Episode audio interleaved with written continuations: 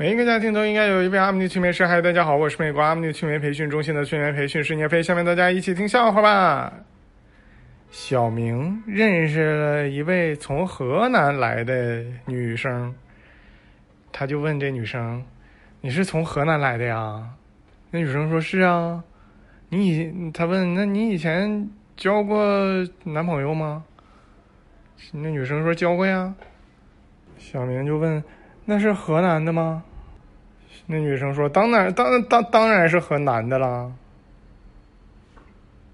小明大声的说：“路在自己脚下，没有人可以决定我的方向。”乘客说：“少来这套，你敢绕路，我就给你们公司投诉。”在一个学校门口，一个大学生抱着一个捐款箱，跟小明说：“你好，先生，我们很多人。”都为有需要的人进行捐款了，你看，满满一箱子呢。小明接过整个这个捐款箱，说：“谢谢啊，谢谢大家。”小明跟女神表白说：“请不要拒绝我，你如果拒绝我的话，我会因此而受很大的打击，而精神分裂的。”女神说：“那就请你们大家排着队离开。”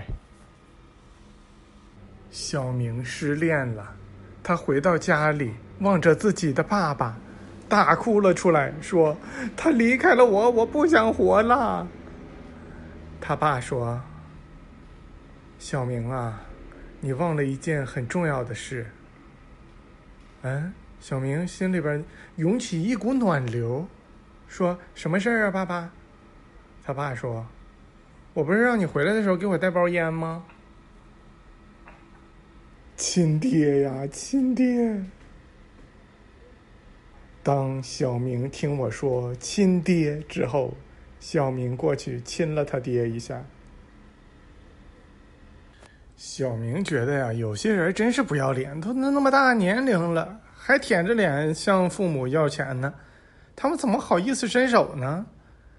反正小明就觉得这种事儿太丢人，他从来都不管他父母伸手要钱。他都是趁父母不在家的时候，偷偷进他们屋里边偷钱。小明和好几个朋友一起喝酒，然后呢，把别人的那个玻璃砸了。他们就想啊，那咋办呢？一会儿人家来找来了，说咱们咋办呢？他们就说没事咱们大家一起说是自己砸的，那样他们肯定没法找咱们错了呗，不敢抓咱们了。嗯，行。然后结果人家来找来了，大家一起喊，小明就说：“我砸的。”然后所有人都说：“对，就是他。”小明是一个出租车司机，有一次一个老大爷打他的车，要去那个墓地去，他想问这大爷到底是想单程去还是往返的，这样子的话他就可以等大爷一起回来嘛，所以他就问大爷：“你还回来不？”那大爷说：“咋的？我不回来，难道我还埋那儿啊？”小明的老婆觉得自己太老了，他问小明说：“老公，你觉得我怎么才能显得小一点呢？”小明说：“你别叫我老公了，你管我叫干爹吧。”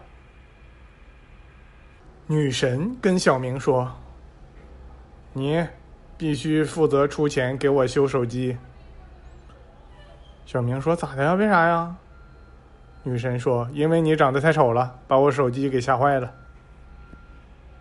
于是小明非常无奈呀，就拿着女神的手机去修去了。修了两个月之后，终于修好了。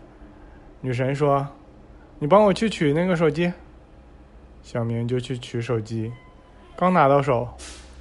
又把手机给吓坏了，又继续修了一年，一年之后终于修好了。为啥问一年才好呢？这因为他他长得太丑了，吓得太坏了。一年之后修好了，女神又让小明，这不又跟小明说吗？那手机修好了，小明说：“那我帮你取去。”啊。”女神说：“不用了。”你手机过了一年多都已经过期了，你给我买个新的吧。小明就去买个新的，刚开机就又吓坏了。小明跟女神说：“你换个人坑吧，我以后我都不敢拿手机了。”